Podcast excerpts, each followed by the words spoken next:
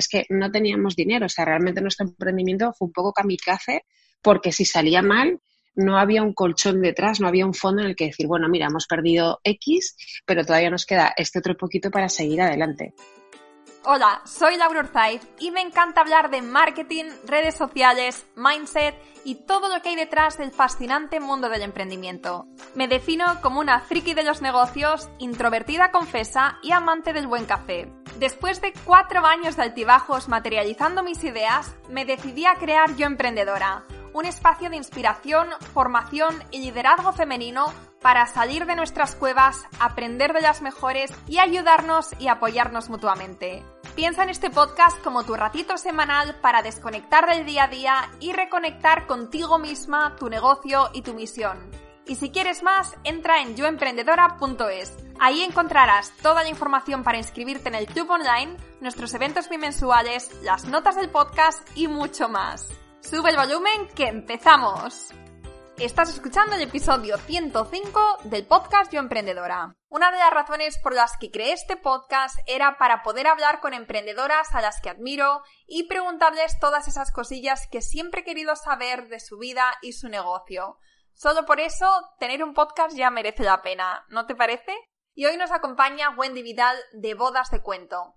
Wendy organiza bodas espectaculares, es autora de tres libros y tiene una escuela para wedding planners y hoy nos habla de todo lo que ha tenido que hacer para transformar su vida, dedicarse a su pasión y convertirse en una referente en su sector. Una conversación de lo más interesante y para tomar notas mentales. Hablamos de cómo transformó su vida en un negocio viable, los retos pasados y actuales y del proceso de crear equipo, entre otras cosas. Espero que te guste y si es así me encantaría que le hicieras una captura de pantalla al podcast y nos etiquetes en tus stories a arroba cuentiwendy y arroba yoemprendedora.es. Muchísimas gracias y ahora sí, empezamos. Hola Wendy, ¿qué tal? Bienvenida al podcast. Hola Laura, ¿cómo estás?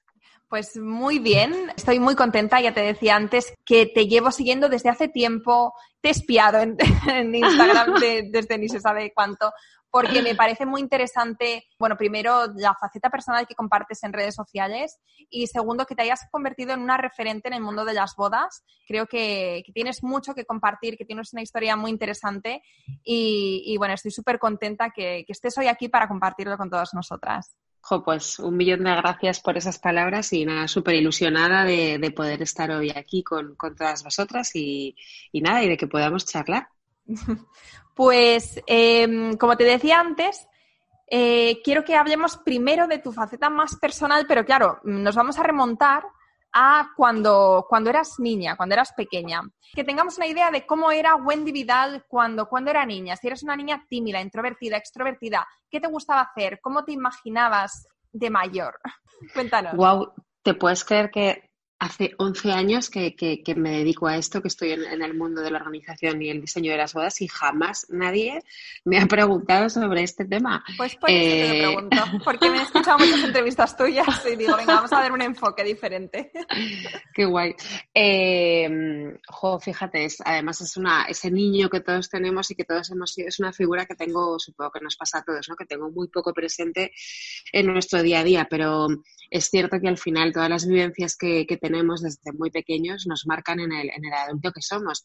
De hecho, estos días atrás veía el, documental de Michelle Obama, y en un momento dado ya decía, bueno, eh, de su gira, supongo que, muchas, eh, muchas chicas y, mujeres que nos oigan lo conocerán, eh, el, documental que hizo a raíz de su gira de presentación del libro, y ella decía que, realmente los, años más importantes de su vida eran los que habían pasado antes de llegar a la Casa Blanca, ¿no? Pero muchas veces nos eclipsa la, la, figura que vemos de una persona en ese momento de hoy y, y no pensamos todo lo que ha habido detrás.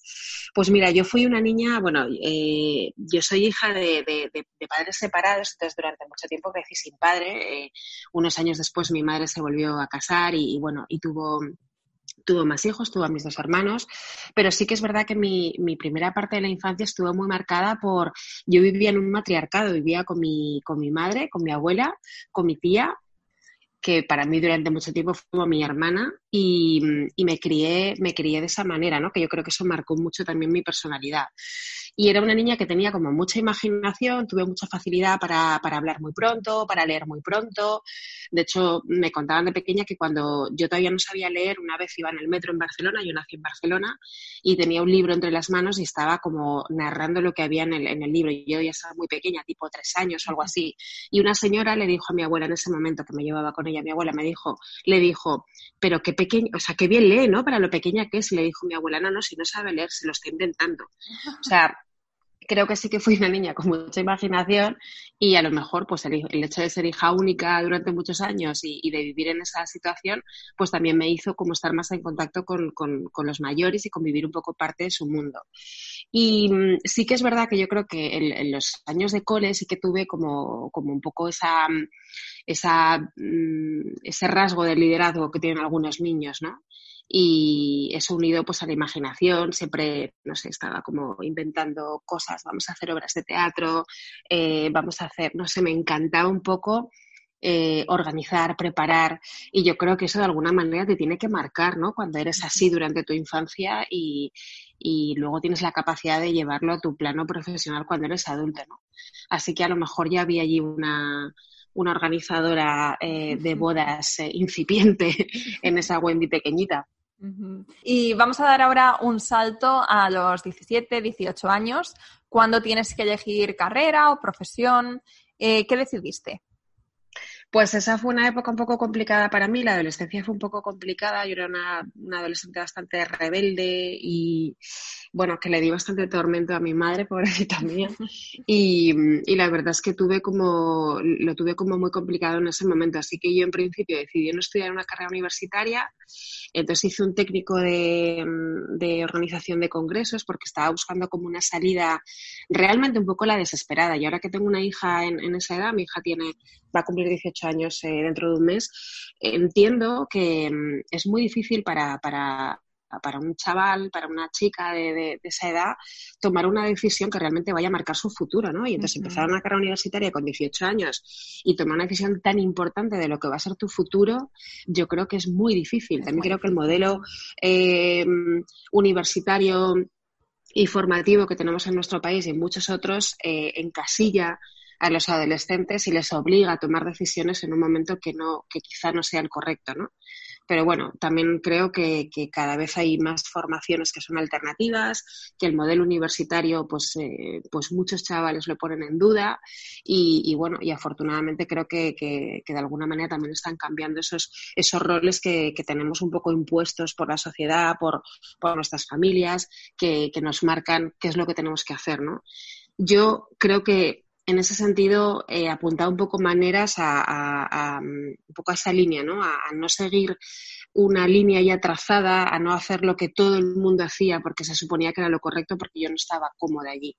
Después de hacer ese técnico de, mm, de, congresos, eh, bueno, eh, estudié también turismo, pero realmente no era una cosa que me encantase. yo creo que mi madre también un poco me intentaba acompañar a tomar decisiones y me intentaba ayudar, como, como hacemos casi todas las madres, y, y bueno, eh, un poco me, acompañó ella a, a, elegir ese camino porque realmente en la ciudad donde yo vivía y en ese momento no había nada que me, que me gustase mucho más. ¿no?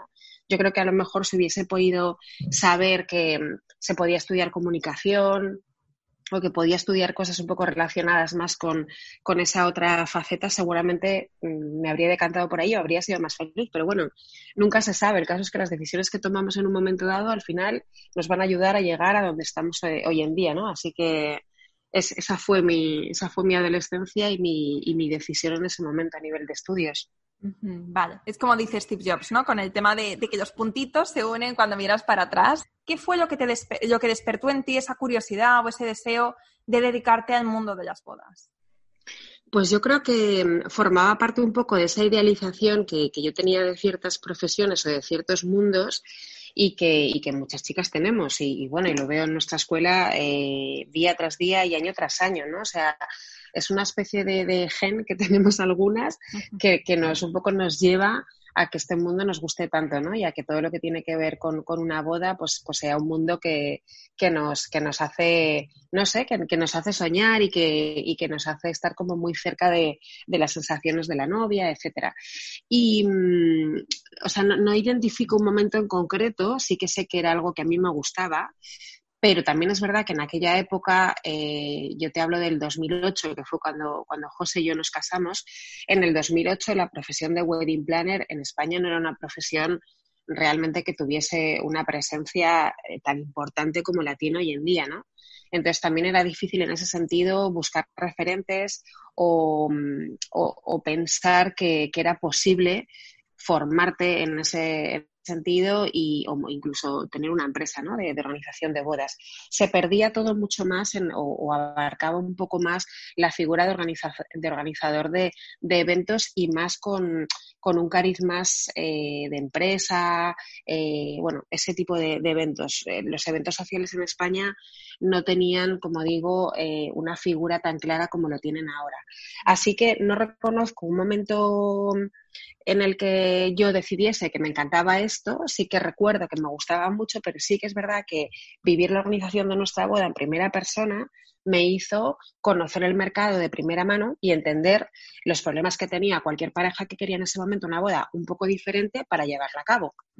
Así que yo creo que sí que fue la preparación de nuestra boda eh, un poco el, elemento que hizo que, esto explotase en mi cabeza y en mi corazón, ¿no? Porque, porque fue ahí cuando tomé la decisión en plena crisis, eh, José en ese momento se había quedado en el paro, yo era súper infeliz en mi trabajo, así que bueno, fueron un poco en, en, una, en un escenario con, situaciones muy adversas, pues fue allí donde, donde decidí yo primero emprender y, bueno, y después se unió José. Muchas de, las mujeres que nos escuchan por aquí están empezando a emprender, están en esas primeras etapas y se sienten un poco perdidas, abrumadas, con mil millones de dudas. Y ayuda, mucho el escuchar cómo otras emprendedoras que están más avanzadas pasaron de una idea a un negocio. ¿Cuáles dirías que fueron esos puntos principales esos pasos eh, clave que diste para dar este cambio? Ok, bueno, la verdad es que mi caso eh, fue un caso, como digo, bastante adverso a nivel de recursos, de la situación que había en ese momento en el país. Así que yo creo que esto sí que puede servirle a alguna mujer que nos escuche y que, piense que, que, lo tiene todo en contra. Yo, yo creo que no tenía nada a favor, te lo prometo. Seguramente lo, lo único que teníamos un poco a favor, Laura, era que en ese momento el mercado tenía una oportunidad pero muchas veces también la oportunidad la puedes crear tú, la oportunidad no siempre tienes que esperar que esté allí delante. Así que eh, sin formación en el sector, sin formación empresarial, que cuando tú contabas antes, la, formación que tú decidiste em, tener, que, durante un momento dado pensaste que a lo mejor no te había servido para, para, para cómo querías desarrollar después tu carrera profesional, pero sí que te diste cuenta de que te estaba dando unas tablas y que te estaba dando una serie de conocimientos, yo durante mucho tiempo, como, primero como emprendedora y luego como empresaria, echado mucho de menos no tener una formación empresarial, universitaria, docente, algo que, o, a lo mejor haberlo visto en casa, porque muchas veces hay muchos emprendedores que en su casa han vivido el caso de que había una empresa familiar y el simple hecho de, de, criarse, de criarse en ese medio de cultivo les ha dado eh, pues, pues, pues, un background alucinante, porque es que saben de primera mano qué es lo, que es luchar por sacar adelante una empresa día a día, ¿no? Pero yo todo eso no lo tenía, no tenía ni la formación, ni tenía ese conocimiento adquirido a través de haberlo vivido en mi familia, así que no tenía ni la formación, ni teníamos recursos en ese momento, repito, 2018, o sea, había una crisis terrible en este país eh, no teníamos un duro, literal, no teníamos un duro. O sea, cuando digo no, tenemos, no teníamos un duro, es que no teníamos dinero. O sea, realmente nuestro emprendimiento fue un poco kamikaze, porque si salía mal, no había un colchón detrás, no había un fondo en el que decir, bueno, mira, hemos perdido X, pero todavía nos queda este otro poquito para seguir adelante.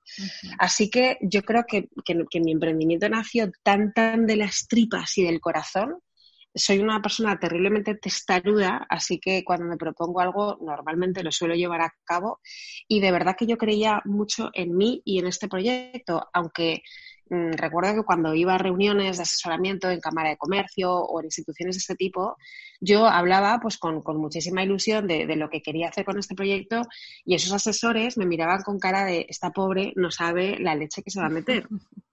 Y, y, bueno, muchas veces he pensado, ojo, cómo me encantaría haber vuelto diez años después y haberle dicho, oye, que salió bien, ¿sabes? Que luché, que peleé, que creí en mí, que, que, me, que me acompañé de personas que también creían en este proyecto y fíjate, salió bien. Pero bueno, nadie es adivino y nadie puede, o sea, cuantísima gente con, con carreras súper brillantes y con proyectos súper exitosos, en un momento dado alguien les dijo, oye, retírate, no vales para esto. Así que eso creo que es muy importante, entender que, que cuando alguien te, te da su opinión y es negativa respecto a tu proyecto, esa persona no tiene la verdad absoluta. La verdad absoluta la tienes tú y tú tienes que saber en qué momento tu proyecto te late eh, diciéndote que, sí, que, que, tires para adelante y también hay muchos emprendedores que se caen en el camino y también hay que saber retirarse y hay que saber perder, porque para mí perder o fracasar no es fracasar con, la, la, acepción que tenemos de esa palabra súper negativa. Para mí, fracasar en un proyecto significa haber aprendido mucho, lecciones muy valiosas. Así que el dinero, mm, por suerte, se puede volver a crear. A veces es difícil, pero se puede volver a crear. Y tu autoestima, eh, todo lo que has aprendido y todo ese bagaje va a ser para ti para siempre. Así que para mí un fracaso no significa una pérdida como lo, como lo entendemos casi siempre. Mm, yo creo que mm, cuando emprendes tienes que tener muy claro que esto es lo que quieres, es verdad que se pasan fases en las que quieres tirar la toalla muchísimas veces, a mí me ha pasado, yo he llorado muchísimo en, esa primera fase, bueno, en esa primera, no, en esa fase emprendedora que nunca, yo, ¿no te pasa a ti que no diferencias bien cuando dejas de ser emprendedora y cuando eres empresaria? Entonces estamos siempre en una delgada línea, de hecho creo que los empresarios seguimos siendo siempre emprendedores, así que creo que es muy importante que identifiques que, que lo que estás haciendo para ti es eh, tu proyecto de vida y que, y que, quieres seguir con ello a muerte, o sea, te cueste lo que te cueste, porque muchas veces querrás tirar la toalla. Y ojo, cuando la quieras tirar, estás en todo tu derecho y repito, no será un fracaso, será un aprendizaje. Exacto. Es ese compromiso, ¿no? Que tienes desde el principio con, con esa idea, con esa visión con lo que quieres hacer, con lo que quieres aportar. Y, yo creo que una cosa que nos diferencia a los emprendedores es que, siempre estamos innovando, ¿no? Que siempre estamos... Yo creo que un emprendedor es una persona que, lo que le motiva en la vida es, seguir creando, seguir creciendo, seguir innovando y seguir aportando. Y si no es con un proyecto que has intentado y que ha fracasado, pues va a ser con el siguiente o de la manera que sea. Pero yo creo que eso es algo que, es muy importante y que agradezco mucho que hayas dicho, porque estoy convencida que ahora mismo hay mujeres escuchándonos que se han sentido identificadas con esto y que, y que bueno, que les da fuerzas, ¿no? Para seguir y para decir, pues si, si tengo que tirar la toalla con esto, no significa que sea una fracasada y si ahora mismo las cosas no van bien o si la gente me está diciendo que, esto no tiene ningún futuro, si veo que mi entorno no, confía en mí, eso no significa que su opinión sea mi realidad. No es simplemente es una opinión, simplemente son personas que están hablando desde su experiencia o desde muchas veces desde sus creencias y, nos tenemos que poner eh, una coraza o tener, como se dice en inglés, thick skin y, y, no dejar que nos afecte, ¿no? Tenemos que ser, tenemos que ser fuertes.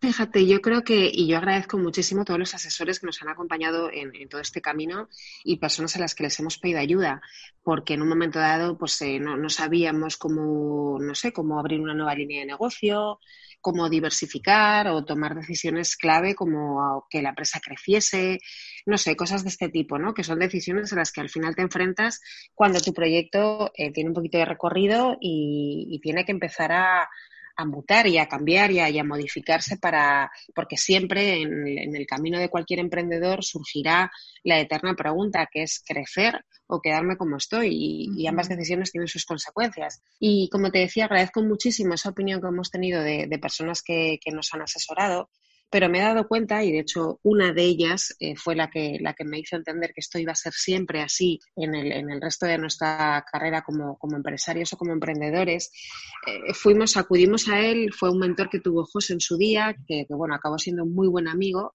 fue un empresario muy importante de, Aragón que, bueno, que montó una empresa que la llevó al éxito en, en un tiempo récord, con unas facturaciones increíbles, pero bueno, empezó a, tener problemas de salud, de estrés y decidió que se bajaba del barco, que, que no quería morir en el intento y vendió a su socio su parte de la empresa y se dedicó al mentoring y, a otro tipo de, de temas. Y, bueno, siempre hemos confiado mucho en su opinión porque nos parece un tipo súper valioso. Y entonces en un momento dado yo acudí a él para, para, decirles que no sé qué tenemos que hacer, no sé si tenemos que crecer, eh, estábamos en un momento como delicado. Entonces yo acudí a él para que me diese respuestas. esto es un poco absurdo, pero lo hacemos muchas veces, lo hacemos cuando buscamos una terapia, cuando buscamos respuestas, que, que alguien nos dé la solución. Y es que la solución la tenemos nosotros, la solución está siempre dentro de ti. Nadie desde fuera eh, se puede poner en tu pellejo. Es imposible. Se puede intentar poner en tus zapatos, pero, pero nadie los va a llevar igual que tú. Así que los consejos están muy bien, el asesoramiento está muy bien, pero solamente tú y tu corazón vais a saber qué es lo que tenéis que hacer. Y agradecí mucho esa charla porque no recibí la respuesta que esperaba, pero sí que aprendí la lección de que era yo eh, a quien le tenía que hacer las preguntas de, hacia dónde quería seguir, hacia dónde quería ir y, y, qué camino quería seguir, ¿no? Y qué decisiones tenía que tomar. Y la verdad es que al principio estas decisiones me costaba mucho tomarlas y para mí eran momentos muy críticos y realmente lo pasaba muy mal, pero al final aprendí a cogerle el gustillo a esto de estar un poco en la cuerda floja, ¿no? Y tener que tomar decisiones a veces muy rápido decisiones vitales además a nivel de empresa, pero es que la vida de un empresario es así. O sea, la vida de un empresario mm, para mí no tiene confort, no tiene, no tiene apenas relax, ¿no? Y cuando, cuando te relajas dos días y dices, todo va fenomenal, de repente pasa algo que le da la vuelta a todo y es como, ah, vale, que, que no me acordaba ya de esto, sí, sí, venga, pues vamos otra vez, vamos otra vez a ponernos en marcha. Entonces, y, y de hecho el, el coronavirus nos lo ha demostrado, ¿no? Que esa poco esa falsa eh, seguridad que teníamos en, la vida eh, se ha ido al garete porque, porque algo microscópico pues puede, puede convertir el mundo en un caos, ¿no? Y tenemos que reaccionar con rapidez. Así que mm, es difícil a veces entender que, desde, desde dentro de tu corazón es donde tienes que tomar las decisiones y que solo tú vas a saber qué es lo correcto que tienes que hacer. Exacto. Y tengo curiosidad. ¿Cuáles fueron esos pasos claves que, diste para impulsar tu idea y para, eh, y para materializarla? Pues es que realmente nosotros, y, hablo de nosotros porque aunque en principio eh, fui yo sola la que emprendió el proyecto, José se unió muy poquito tiempo después y obviamente eh, como mi pareja pues siempre estuvo allí apoyándome y, e intentando echar una mano en lo que pudo, ¿no? Hasta que finalmente pues dejó su trabajo eh, que tenía en ese momento y se unió al proyecto.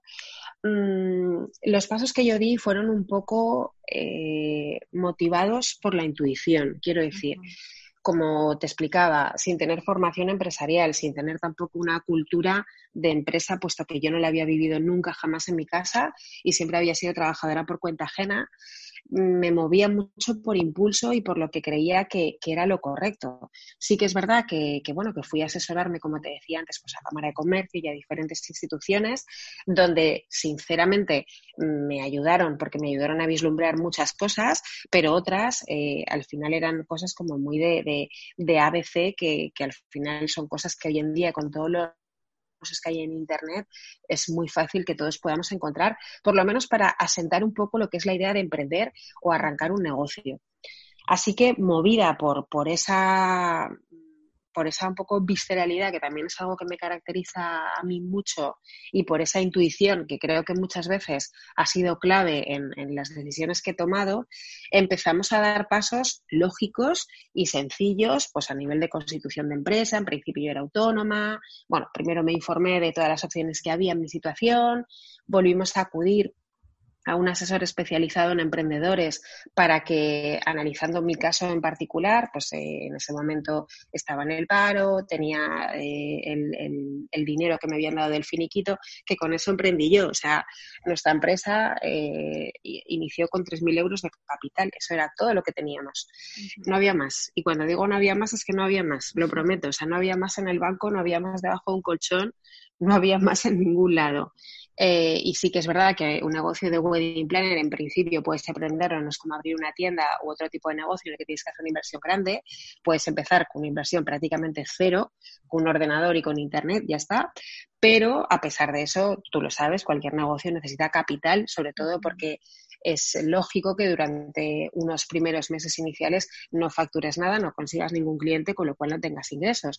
Y ese, y ese capital, pues al final eh, lo, vas gastando. Así que mm, nos informamos de las opciones que, yo tenía en ese momento, eh, constituimos y empecé a trabajar, como te digo, por, por intuición. Me formé con lo que pude en ese momento, que fue un curso online que hice, eh, bueno, ni siquiera era de España, era de Estados Unidos y, y bueno, no estaba adaptado a la realidad que yo tenía que vivir dentro de la profesión, pero era lo único que tenía en ese momento, a lo único que tenía alcance. Investigué muchísimo. Recuerdo que me pasaba horas y horas en internet. De hecho, cambié hasta mi ciclo del sueño porque intentaba durante el día, pues eh, trabajaba, hacía las cosas que necesitaba hacer de, mi vida personal y después por la noche me quedaba eh, a, bichear por internet, a averiguar cosas, a saber cómo tenía que hacer un blog. Eh, te hablo de que entonces, bueno, aprendí hasta a tocar HTML, o sea, que para mí eso fue como, dije, hola, ¿sabes manejarte con un ordenador a este nivel? Era obviamente un nivel muy básico pero claro, te hablo de la época de Blogspot, de que las webs en ese momento costaban cualquier web eh, costaba, pues no sé, alrededor de 6, 7 mil, 8 mil euros, que si os digo que abrí mi empresa con 3 mil, os imaginaréis que no tenía dinero como para pagar una web de ese tipo. Las cosas en ese momento para mí no eran muy sencillas. Quiero decir, hoy en día creo que tenemos cualquier emprendedor o emprendedora tiene unos recursos maravillosos y alucinantes a nivel de registros. Quiero decir, tienes cantidad de freebies, de, de, bueno, no sé, hay tantísimos recursos hoy en día disponibles para un emprendedor que ojalá hace 11 años los hubiese tenido yo, no los tuve. Así que me tocaba volver a tirar de, recursos propios, de mi tiempo, de mi, eh, de mi insomnio, de mis noches sin dormir, para intentar averiguar cosas porque realmente no, no me daba tiempo a aprender todo lo que necesitaba. Y por suerte tuvimos clientes muy pronto tuvimos, eh, tuve bodas enseguida. Y, y en mi ciudad, en Zaragoza, que es donde nosotros vivimos, pues, eh, bueno, pues varias chicas empezaron a contactar conmigo y, muy tímidamente, pues eh, empecé a, trabajar y a, y a, ofrecerles lo que en ese momento yo, yo, la ayuda que yo podía ofrecerles en ese momento. Porque, Laura, hay una cosa que me gusta mucho y es algo que hablamos siempre con nuestras alumnas en nuestra escuela, y es que yo creo que muchas veces cuando decidimos ser emprendedores y montar un negocio, a lo mejor hay personas que mm, eh, la primera visión que tienen de un empresario, de un negocio, es una visión un poco más, ¿cómo decirte? Como más... Eh, que bien, voy a ser eh, mi propio jefe, voy a hacer lo que me dé la gana, no voy a tener horarios, como una, una versión un poco más ay, no sé ponerle, no, no sé exactamente cómo, cómo, decirlo, quizá más banal o más, no, es la palabra adecuada, no es la palabra correcta, la verdad, pero bueno, quizás se tiene un poco esa imagen. Yo la tuve, ¿eh? de hecho, esto de, bueno, qué guay, libertad, nadie me va a marcar lo que tengo que hacer, qué bien, pero realmente te das cuenta, o yo me di cuenta muy pronto, que la, la piedra angular de, de, haber decidido ser emprendedor y, y tener una empresa, al final fue ayudar a otras personas. Y cada vez que veo un nuevo proyecto y cada vez que me intereso por un nuevo proyecto, me doy cuenta de que en el fondo siempre está esa finalidad. Obviamente, como empresario, quieres ganar dinero, quieres eh, ser autosuficiente y quieres tener éxito, pero creo que siempre detrás de todos los proyectos está esa finalidad y ese fin de querer ayudar a los demás con el producto con el servicio que tú vas a ofrecerles. Y eso me parece muy bonito. O sea, en mi caso, haber roto un poco esa idea que tenía de voy a ser empresaria y qué guay, a, a darme cuenta de que realmente esto nacía con la voluntad de ayudar a los demás. Sí, es que al final, si no, con lo duro que es, y tú nos has estado contando que, no fue fácil en, ningún momento, me imagino que ahora ya que tienes un recorrido, que tienes un equipo, que cada vez se hace un poquito más llevadero, me gustaría que mencionaras como cuál es ese reto que se te viene ahora a la cabeza, que, que tenías cuando estabas empezando y también el reto que tienes actualmente. Yo creo que mm, obviamente ha habido muchos, en 11 años hay muchísimos, pero sí que identifico, echando un poco la vista atrás, sí que identifico, y os he hablado de él hace un momentín, eh, sí que identifico como con, como con preocupación, ¿no? El, el, enfrentarnos a, a, ese debate, a ese dilema, crecer. Creo que crecer siempre, o, o, a mí me dio miedo en su momento, ¿eh? O sea, a lo mejor hay gente a la que no le puede de reparo. A mí sí que me dio miedo, o sea, ver que el proyecto puede, puede escalar, puede ser un poquito más grande, pero, pero no te atreves a hacerlo o no sabes eh, o no sabes cómo hacerlo. Yo creo que ese miedo al final siempre va unido a, ese momento, ¿no? Y hay que vencerlo, porque, bueno, ojo, hay que vencerlo si, si es que tomas la decisión de crecer, pero si tomas la decisión de quedarte como estás, no vences ese miedo, simplemente decides que, esa es tu opción y que, y que prefieres vivir en, ese, en esa zona de confort que, que has creado, ¿no? Yo creo que eso es clave y que nos pasa a todas las empresas en un momento dado y, que da bastante respeto, porque no sabes si va a salir bien o mal, ¿no? Y dices, bueno, lo que he testeado hasta ahora está funcionando, ¿tiene sentido que me arriesgue a cambiar mi estructura o, a, o a cambiar en definitiva parte de la empresa Mm, para algo que no sé si va a funcionar, ¿no? Suele ir unido también al hecho de que entren otras personas en tu proyecto, eh, tener empleados, hacer esa gestión de los recursos humanos que, tú sabes que es, muy complicada y que, que, realmente yo creo que es el reto diario de todas las empresas, casi muchas veces más que el propio cliente, ¿no? Porque al final eh, al cliente yo creo que con observación eh, lo, conoces, lo comprendes y, creo que es básico que todos como empresarios tengamos muy claro a qué cliente nos dirigimos, qué le tenemos que ofrecer y, cómo se lo tenemos que hacer llegar. Entonces, al final, esto que viene de la observación diaria si no lo tienes claro, mal vamos. Pero lo otro, esa, esa gestión del equipo creo que sí que es complicada, ¿no? Del equipo y de, y de crecer en general. O sea, este paso que a veces aterra, que es salir de, de la habitación donde tú trabajas en tu casa y alquilar una oficina o alquilar un espacio, o sea, esto da vértigo muchísimas veces. Cuando hace mucho tiempo que tomaste esa decisión, lo ves como algo, bueno, pues chica, tampoco fue para tanto, pero en ese momento, eh, o sea, mm, yo lo recuerdo con auténtico terror de, Dios mío, alquilar una oficina, vamos a poder pagar la mesa a mes, eh, ¿qué implica esto? ¿Cuánto dinero necesitamos ahora para, para, para adaptarla a, que sea un espacio de trabajo, ¿no? Y bueno, ese tipo de decisiones sí que los momentos iniciales eh, para mí eran retos, retos absolutos. Y yo creo que cuando ya llevas tiempo, en, en, nuestro caso, el reto ahora es seguir entendiendo bien al cliente, porque al final eh, ahora nosotros trabajamos con un cliente que no tiene nada que ver con el cliente de hace 10 años, es otra generación, eh, quieren otro tipo de cosas y ellos son jóvenes y nosotros vamos creciendo. Entonces, al final necesitamos estar muy conectados con ellos y entenderles muy bien. Eso por un lado. Y por otro lado es eh, saber mantenerte eh, en, el, en, el, nivel en el que estás, ¿no? Al final, eh, creo que esa visión de éxito que tienen los demás de ti muchas veces puede ser un peso que tú tienes sobre tus espaldas como, como empresa, ¿no? O sea, tienes como que, eh, tienes que estar siempre en ese nivel, incluso superarlo, ¿no? Y yo creo que eso, eso es un reto para, para, cualquier empresa. Nosotros sí que es verdad que tenemos un nivel de, de, motivación y unas ganas siempre de hacer mejor las cosas, de crecer, de ampliar nuevos horizontes, de, de seguir diversificando, que yo creo que han sido siempre nuestro motor, ¿no? Pero sí que es verdad que eso es un gran reto y, y más hoy en día con la situación tan incierta y tan inestable que tenemos.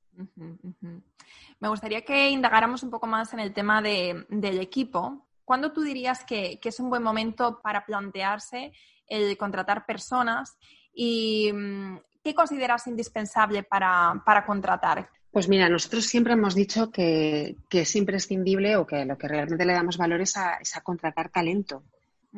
Yo quiero que en nuestra empresa haya gente eh, más lista que nosotros, ah, con más ganas, gente incluso, o sea, gente mejor que nosotros. a mí me encantaría que mi equipo eh, siempre estuviese lleno de personas eh, súper talentosas. Creo que es un error intentar buscar un, perfil bajo porque no eclipse al, al, director, al, jefe, al, propietario de la empresa, ¿no? Creo que eso es un error. Creo que, que todos, nos todos nos deberíamos rodear de talento porque eso realmente es lo que suma.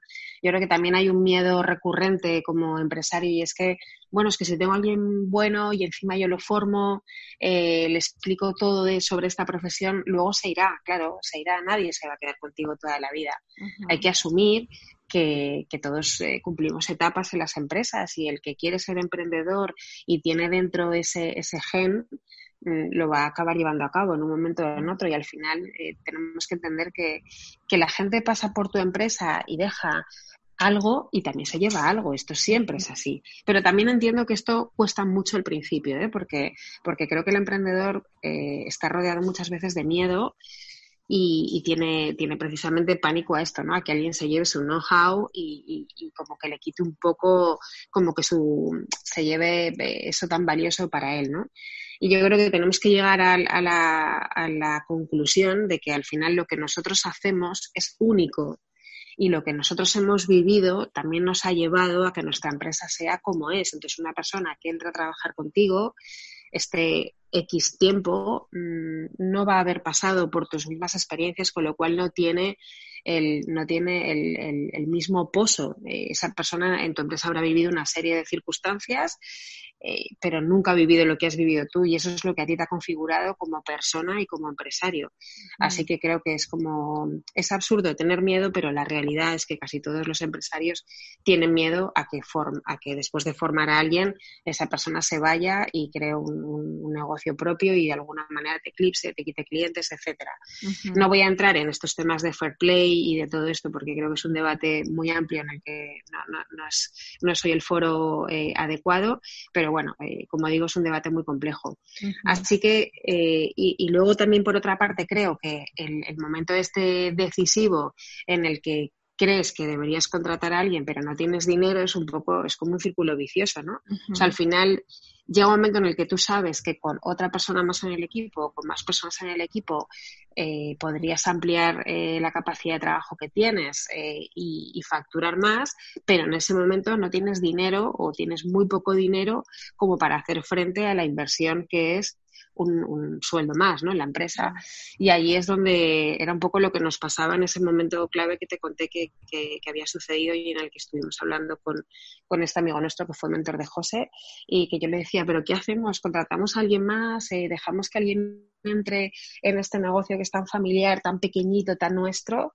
Y, y la respuesta me la di yo sola. Y la respuesta fue sí, claro, claro, idiota, adelante. O sea, es que si no, no vas a crecer. Si realmente quieres crecer, tendrás que crecer eh, dejando que otras personas entren en el equipo y que aporten y que la posibilidad de trabajar, eh, de, tener más trabajo y de tener más contrataciones aumente. Y yo creo que una vez que das ese paso, todos hemos tenido experiencias negativas y experiencias positivas con las personas que han trabajado en el equipo, pero bueno, esto también forma parte de la enseñanza como empresario y de la propia vida, o sea, esto es así. Eh, creo que es absurdo pensar que vivimos en, en, un, en, una, en una utopía, ¿no? Nadie, no sé, todos tenemos problemas, a todos suceden cosas y, y al final todos pasaremos por experiencias negativas y positivas con el equipo con el que trabajemos. Pero bueno, también forma parte de, de esa madurez que tienes que adquirir como, empresario. Exacto. Bueno, Wendy, ya estamos terminando. Hay una pregunta más que te quiero hacer antes de concluir la entrevista y es, ¿qué es para ti ser una buena líder? Uf, qué difícil es ser buena líder. Eh, es difícil ser líder y ser buena todavía más. pues yo creo que tienes que ser una persona eh, eh, con mucha facilidad para, para, saber ponerte en el lugar de los demás, para, para, empatizar y para entender a, todo el mundo. Creo que la escucha activa es imprescindible. Y para mí, fíjate que ser un buen líder no va tan unido a, o por lo menos el liderazgo que, que, a mí me gusta y que yo entiendo, no va tan unido a este tipo de, de líder que siempre está como, no sé, como si se hubiese mm, tomado algo. Que lo tiene totalmente hipermotivado siempre. O sea, creo que al final el, liderazgo que, sobre todo la mujer valora, la mujer de hoy en día, es un liderazgo real, quiero decir, eh, con luces y con sombras, y que como líderes seamos capaces de decir, mira, hoy estoy hecho una mierda, hoy tengo miedo, eh, hoy no sé qué hacer, y que a su vez eh, eso, eso te llegue, o sea, te permite empatizar con otras personas que están eh, sintiendo lo mismo que tú, ¿no? En algún momento de su proceso, de su proceso vital. Y que, por supuesto, que seas una persona con, con energía y con carisma, pero es que no creo que, que, que, todos queramos tener referentes de personas perfectas. Creo que eso, mm, por lo menos a nivel de empresa, ¿eh? ¿eh? creo que a lo mejor eso lo dejamos para un contexto un poco más superficial de, de, de otros ámbitos, pero creo que las mujeres buscamos un liderazgo mm, positivo, pero real. y que, y que valoramos que otras mujeres nos cuenten pues la dureza de su emprendimiento y de, y de su realidad y lo complicado que es, porque al final emprender eh, es, es, un reflejo de la vida y de, y de la parte buena y de la parte mala. Mm, bueno, me encanta, me encanta todo, todo lo que has comentado hoy. Me parece eh, que es para escuchar esta entrevista una y otra vez porque es una, una, maravilla, pero esta última, mm, eh, esta última respuesta, cómo enfocas tu liderazgo o la visión que tienes, estoy totalmente de acuerdo contigo, estoy en sintonía 100% y es justamente lo que hacemos por aquí, es el compartir historias, compartir la realidad que no se ve de, de una persona que quizá la miramos y podemos admirar, nos parece como un sueño, ¿no? La vida que está viviendo, pero cuando te paras a hablar con ellas o contigo, por ejemplo, y nos cuentas que, que no fue fácil, que empezaste a emprender sin apenas dinero, con una empresa con 3.000 euros y ya está, y que luego ha sido un proceso ir pasito a pasito con sus más y sus menos, pero siempre para adelante. Eso a mí me parece súper motivador y eso para mí es, un ejemplo de, liderazgo. Así que, Wendy, te agradezco muchísimo todo lo que has compartido hoy con nosotras, de corazón. Si queremos eh, saber más sobre ti, sobre bodas de cuentos, sobre lo que hacéis, ¿dónde podemos encontrar más, más información? Pues en primer lugar, un millón de gracias, Laura, por, por este espacio y por, por todas tus palabras hacia mí que me, me, sonrojan. No me ves, pero me sonrojo, te lo prometo. Ah, porque me cuesta mucho pensar que, que, una vida tan, tan normal como la mía, eh, difícil en muchas ocasiones, desde realmente desde desde que era, desde que he sido pequeña, eh, y, personas tan normales como somos nosotros, todos los, todos los socios de, bodas de cuento, que, somos personas súper normales, eh, cero privilegiadas en, ningún sentido, pero sí que llenas de pasión, me, me resulta todavía, de verdad, no, no asumo eh, o no asimilo que podamos ser eh, referentes para otras personas y es algo que, que, vemos a diario con, con nuestras alumnas de, de, nuestra escuela, ¿no? Que, que bueno, que realmente eh, adoran el trabajo que hacemos y lo valoran muchísimo, pero me, me, cuesta pensar que, bueno, pues eso, ¿no? Que puede ser un referente para otras personas, pero es un privilegio enorme. bueno, ¿dónde nos podéis seguir? Pues eh, en nuestra web es www.bodasdecuento.com en Instagram durante mucho tiempo fuimos, bueno, durante mucho tiempo, durante los ocho años que, tenía la cuenta, fuimos bodas de cuento, tal cual, pero en noviembre del 19 nos hackearon la cuenta, que no mm. hemos podido recuperar todavía y ahora nos podéis seguir en bodas de cuento new, es decir, nuevo en inglés eh, al final. Y luego cada uno de los socios de bodas de cuento tenemos un perfil en, en, Instagram. Eh, el mío es Cuenti Wendy, todos tenemos el Cuenti delante, esto es un término que alguien eh, acuñó en un momento dado de nuestro cuentimundo, de las cuentibodas, las cuentinovias, los cuenti no sé qué, pues bueno, todos tenemos el prefijo cuenti delante y yo soy cuenti Wendy. Y allí sí que es verdad que, que, es, que es un espacio donde donde seguramente muestro más eh, la, la, persona que soy, que, que muchas veces eh, se mezcla, ¿no? Creo que la línea, hoy en día también, y eso forma parte también creo que del liderazgo este real del que hablábamos, creo que la línea entre lo que tú eres como persona y lo que eres como, como empresario, como, como emprendedor, como, como persona influyente, quien lo sea, creo que muchas veces esa línea ya no existe, ¿no? Y que, y que, no se separa, que está unido. Y también creo que es bonito tener un, un, lugar donde poder realmente decirle a la gente cómo eres y contarle eh, lo que eres para bien y, para mal. Pues voy a dejar todos los enlaces en las notas del podcast para que te sigan, para que te bicheen por, por todas partes. Y Wendy, de verdad, muchísimas gracias por este ratito y seguimos en contacto. Perfecto, un abrazo muy grande para ti y, y para todas las personas que nos están escuchando. Un beso muy grande, Laura. Si te ha gustado este episodio, entonces te agradecería un montón que me dejes un comentario en iVoox o en iTunes y que me cuentes qué te ha parecido el episodio, tus opiniones, tus impresiones, si hay algo que te ha faltado o algo que te gustaría aportar que te esté funcionando a ti ahora. Además, ya sabes que me encanta conocer a la gente que hay al otro lado del podcast. Así que seguimos en los comentarios. ¡Hasta la próxima!